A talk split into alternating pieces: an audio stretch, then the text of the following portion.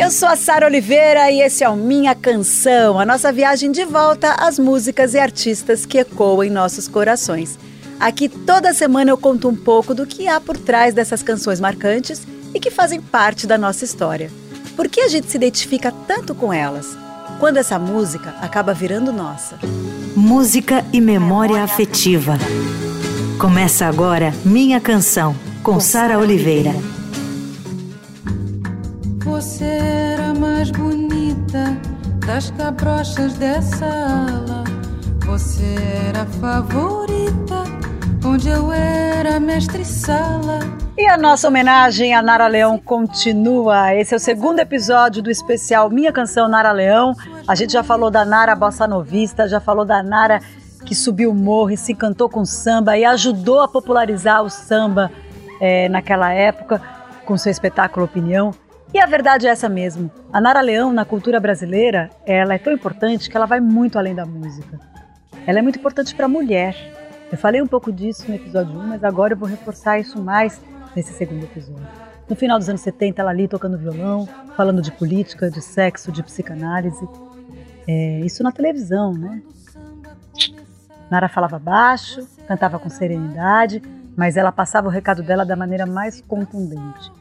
Sempre teve talento em descobrir novos compositores, um deles foi o Chico Buarque, como a gente comprovou nesse, no episódio anterior.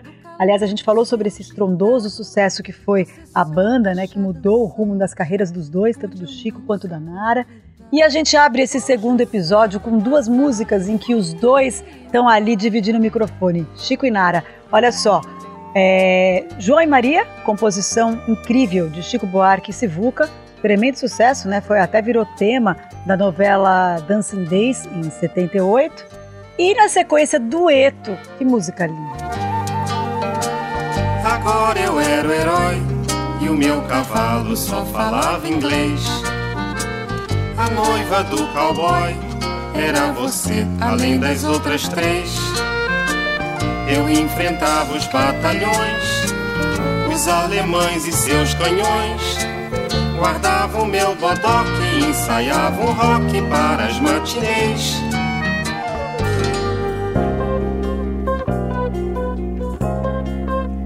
Minha canção, com Sara Oliveira.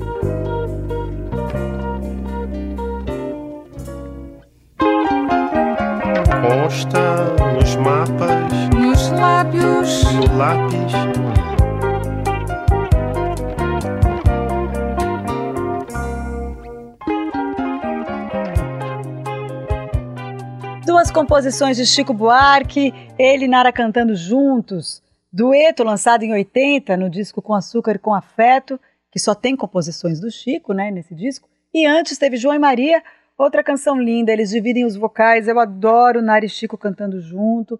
Conto para vocês que esse momento assim das pesquisas, sabe, do, do processo de, de escolher as músicas que vão pro ar, todos os episódios do Minha Canção. É um dos momentos mais gostosos, que eu troco ideia com o Fê, com o Felipe de Paula, e daí a gente fica revisitando a obra do artista e ouvindo umas músicas que você fala, uau, como é que esse cara escreveu isso? Como é que essa mulher escreveu isso? Enfim, gostoso demais fazer esse Minha Canção.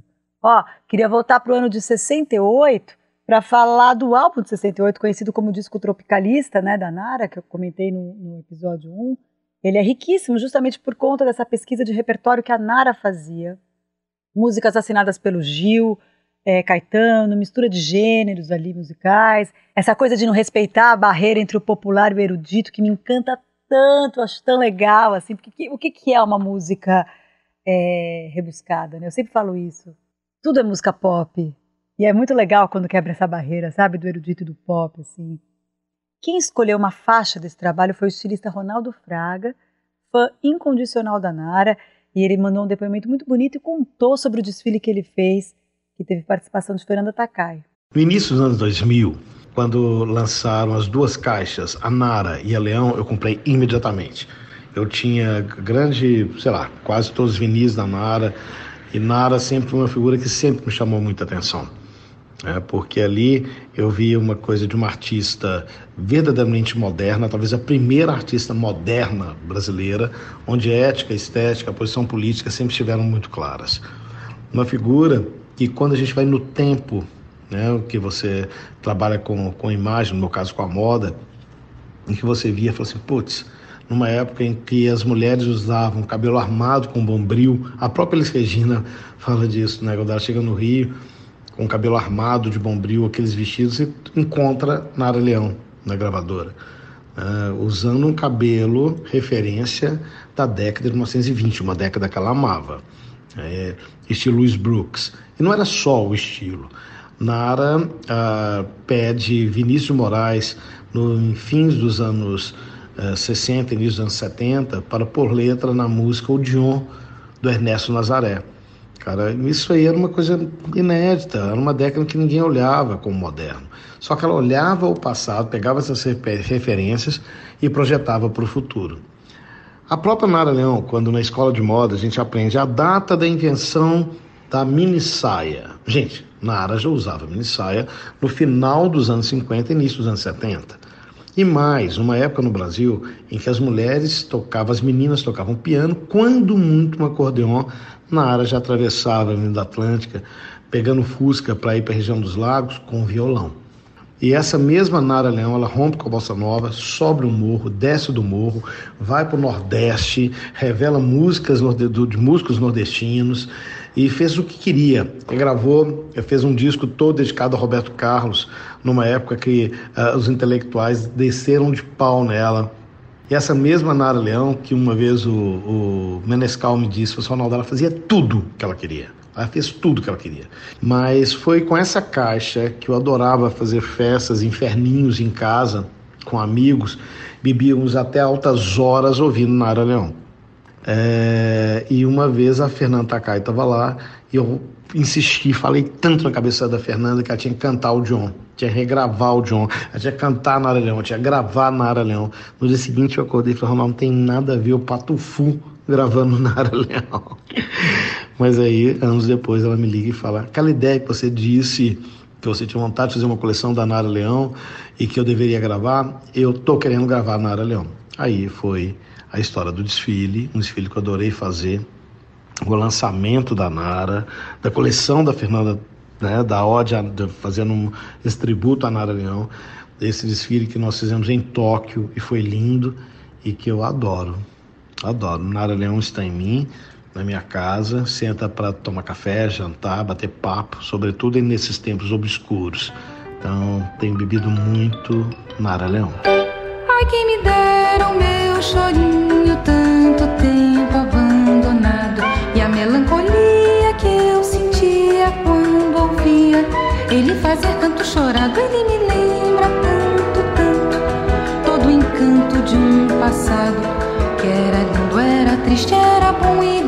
ao chorinho chamado Odeon.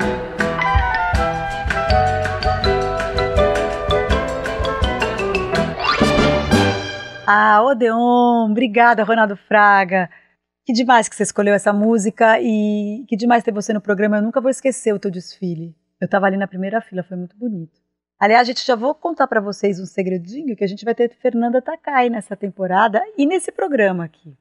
Eu gravei, eu vou gravar com a Fernanda no estúdio e, e a Fernanda fez uma coisa muito bonita ao vivo. Depois isso trouxe muitos louros para ela. E, inclusive, um disco maravilhoso. Ela vai contar melhor essa história quando ela estiver aqui comigo. Assim, olha a importância de Odeon. Essa música, a melodia, ela foi composta em 1912 pelo Ernesto Nazaré, o músico, e ganhou a letra do Vinícius de Moraes em 68, a pedido de Nara Leão. Uau! Não tem nem mais o que falar, né? Mas voltando ao programa, depois desse disco, a Nara Leão viu a barra pesar ali, o, o Gil e o Caetano foram presos, né? Ela foi avisada pelo Chico Buarque de que ela estava na mira dos militares e que ela poderia ser presa também, inclusive sofrer violência física. E daí ela e o marido dela, na época, Cacá Eggs, o diretor de cinema Cacá Eggs, muito importante também para o cinema nacional e para a nossa cultura, eles deixaram o Brasil em 69. Eu comentei isso por alto no episódio 1 e agora eu reforço. Foi bem na época da ditadura, eles se auto-exilaram em Paris. Nessa época, a Nara Leão estava fazendo as pazes com a bossa nova, ela estava lançando um disco em homenagem ao estilo que ela mesma ajudou a criar, né? O álbum se chama Dez Anos Depois, é praticamente uma coletânea aí de vários sucessos da bossa. Ao todo são 24 músicas e, segundo Nara, clássicos que ela nunca deixaria de cantar, como esse aqui.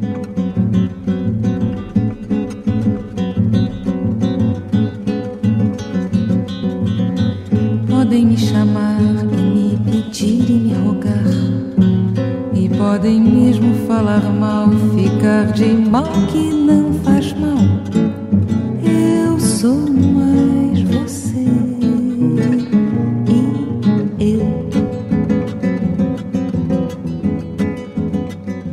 Tá aí, Nara cantando Você e Eu, de Carlos Lira e Vinícius de Moraes, um dos clássicos do álbum Dez Anos Depois. E na volta para o Brasil, em 71, depois do exílio, a Nara se dividia entre a função que ela amava, que era ser mãe. Aliás, o documentário mostra esse lado dela, mãe e mulher, muito forte. Assim, eu não conhecia, eu sempre conhecia a obra dela, sempre, sempre soube da importância dela como uma artista agregadora, mas eu não conhecia a Nara mãe. Isso é emocionante, assim. Inclusive através do, do relato do neto, do, o final do documentário é a coisa mais linda. Renato Terra está de parabéns. Mas voltando aqui, ela se dividia entre a função de ser mãe e de estudante de psicologia e psicanálise na PUC do Rio de Janeiro, isso em 71. Ela fez faculdade de psicologia. Tem um momento maravilhoso nesse documentário, numa entrevista que ela estava participando, assim. Eu já tinha visto no YouTube isso, mas ela, ela, ela se recusa a responder sobre a alienação da bossa nova e da faculdade de psicologia que ela estava fazendo. A, a repórter pergunta o que, que você acha de serem de, dessa alienação. Aí ela diz o seguinte: ela achou a pergunta desrespeitosa e tendenciosa. Quem disse que bossa nova e psicanálise são coisas alienantes? Durante os primeiros anos do curso de psicologia, ela estava tão dedicada que ela não fazia show e ela não fazia show e nem gravava disco, né? E uma dessas exceções foi ter participado dos Saltimbancos, ainda bem, graças às deusas. Muito obrigada, Nara. E ela gravou essa pérola que é História de uma Gata. Amo! Mas é duro ficar na sua quando a luz da lua, tantos gatos pela rua, toda noite vão cantando assim. Nós gatos já nascemos pobres,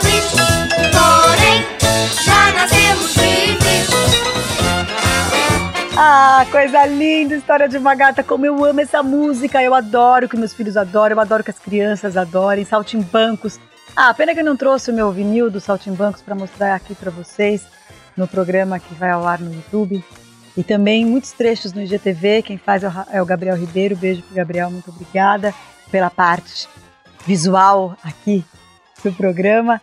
Bom, esse álbum é de 77, eu vou dar uma pausa, daqui a pouco eu volto com mais Nara Leão, segundo episódio desse especial. Você ouve Minha Canção, com Sara Oliveira. De volta com Minha Canção. Além do horizonte deve ter algum lugar bonito para viver em paz.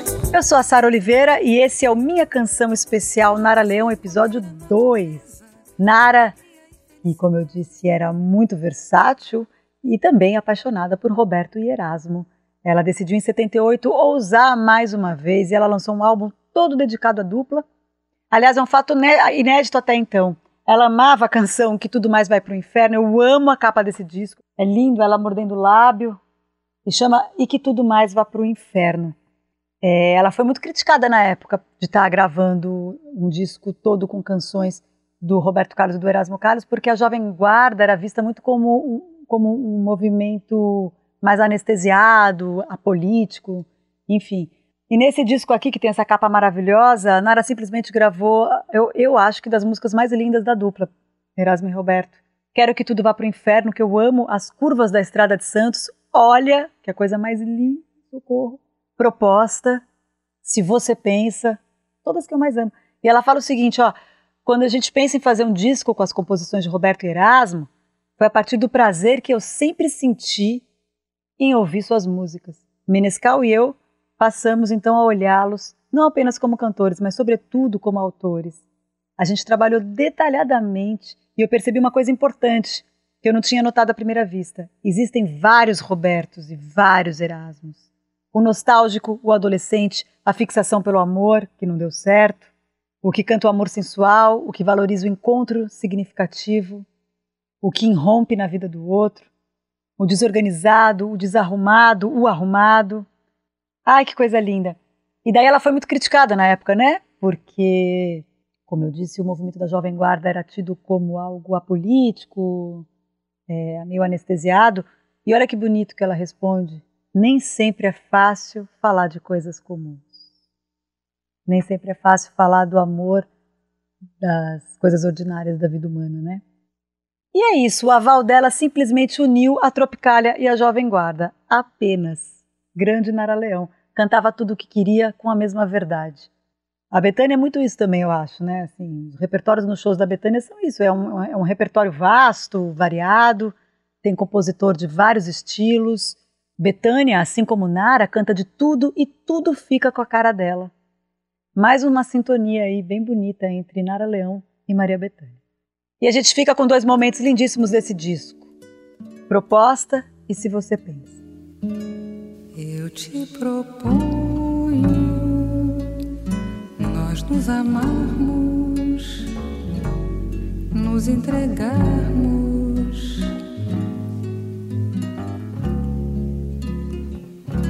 Neste momento, tudo lá fora deixar ficar.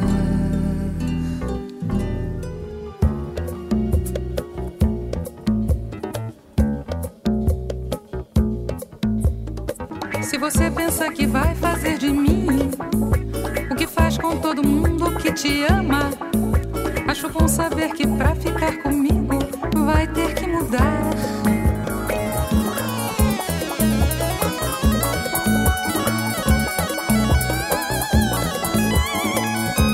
Aí Nara cantando Roberto e Erasmo no disco E Que Tudo Mais Vai Pro Inferno. A gente ouviu Se Você Pensa e Antes Proposta. Eu, particularmente, acho essa versão de proposta a mais linda de todas, a versão da Nara Leão. Acho lindo quando, quando o Roberto escreve assim: Eu te proponho te dar meu corpo depois do amor, o meu conforto. E além de tudo, depois de tudo, te dar a minha paz. Ah, coisa linda. Ó, Nara deixou uma obra incrível, são 24 álbuns, todos estão na plataforma de streaming para nossa alegria. E eu também quero indicar os livros Ninguém Pode com Nara Leão, que eu já falei aqui, que é do Tom Cardoso, e o livro do disco, que é do Hugo Suckman. Esse- esses dois livros são obras para a gente realmente entrar fundo na história dessa artista que sempre esteve à frente do seu tempo, né? Queria lembrar aqui também a faceta atriz de Nara Leão, quando em 72 ela, o Chico Buarque e a Maria Bethânia, dirigidos pelo Cacá Diegues, participaram do filme Quando o Carnaval Chegar, que também conta com a participação do Hugo Carvani e do Antônio Pitanga, maravilhoso Pitanga. A gente vai ouvir agora os três cantando Cantores do Rádio, é, que é um clássico de Lamartine Babo, João de Barro e Alberto Ribeiro. Nós somos os cantores do rádio, levamos a vida a cantar. De noite embalamos teu sono, de manhã nós vamos te acordar. Nós somos os cantores do rádio, nossas canções cruzando espaço azul. Vão reunindo num grande abraço, coração de nota azul. Do filme Quando o Carnaval Chegar, estrelado por Nara, Chico Buarque e Betânia, com direção de Cacá Diegues. Eu tenho esse vinil também, é tão linda a capa. A gente ouviu Cantores de Rádio aí, que foi da trilha do filme. Eu tô quase encerrando esse especial, mas antes eu queria chamar a participação da minha querida Fernanda Takai. A Takai, ela gravou dois trabalhos em homenagem a Nara Leão, os álbuns Onde Brilham os Olhos Seus e Luz Negra. Aqui ela fala qual canção da Nara tá na memória afetiva dela. E ela me surpreendeu. Ei, Sara, eu tenho uma memória forte de escutar a Nara cantando Corcovado. Engraçado que eu não consigo identificar de onde ela vem direito. Provavelmente daquele álbum Dez anos depois, onde ela canta todos os clássicos ali da bossa nova. Curiosamente, eu não gravei Corcovado oficialmente.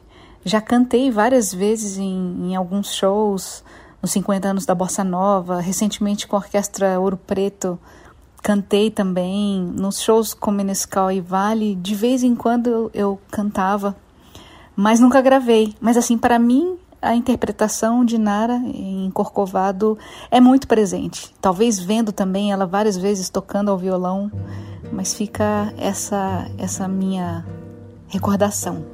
Um beijo para você. Um cantinho, um violão, esse amor, uma canção para fazer feliz a quem se ama. Muita calma para pensar e ter tempo para sonhar. Da janela vê-se o corcovado, o redentor. Corcovado a pedido de Fernanda Takai. Agora eu posso revelar que a gente vai fazer um especial Takai barra Patufu. Vocês pediam isso tanto, né? Assim como a gente já teve Samuel Rosa e falou bastante de Skank, agora a gente vai receber a Takai e vai falar bastante de, do trabalho solo dela e, do Patufu. A gente ouviu Corcovado a pedido dela. Bom, gente, eu estou encerrando esse minha canção, minha canção que eu sempre quis fazer em homenagem a Nara Leão, mas a gente estava esperando uh, o momento certo, porque ela faria 80 anos agora em 2022 e é muito legal porque tem aí esse documentário lindo que saiu em, se não me engano, quatro episódios do Renato Terra, que está na Globoplay. E tem os dois livros que eu citei, vou citar de novo para quem pegou o programa agora: Ninguém Pode com Nara Leão, do Tom Cardoso, e o livro do disco do Hugo Suckman. O livro do disco saiu pela Cobogó, que é a editora da filha da Nara Leão, a Isabel Diegues. Ah, muito emocionante, né? Porque essa mulher importantíssima para nossa cultura, e não só como artista, né? Mas por tudo que ela representa como mulher. Então, para mim, isso, isso transborda, sabe? falar dela, né? A paixão dela pelo trabalho, lutando pela liberdade artística, pela liberdade ética, pelas paixões dela, uma mulher movida a paixões, é, o olhar dela sempre atento ao novo, né? Sempre lutando por um Brasil mais mais possível, né? Então, e a gente continua aqui tentando ser um pouco da Nara. Tudo isso era Nara, né? E eu acho que cada um da sua forma pode perpetuar esse legado que ela deixou, né? Então até semana que vem e a gente se encontra. Fiquei emocionada. beijo. Ah, você tá vendo do jeito que eu fiquei que tudo ficou uma tristeza tão grande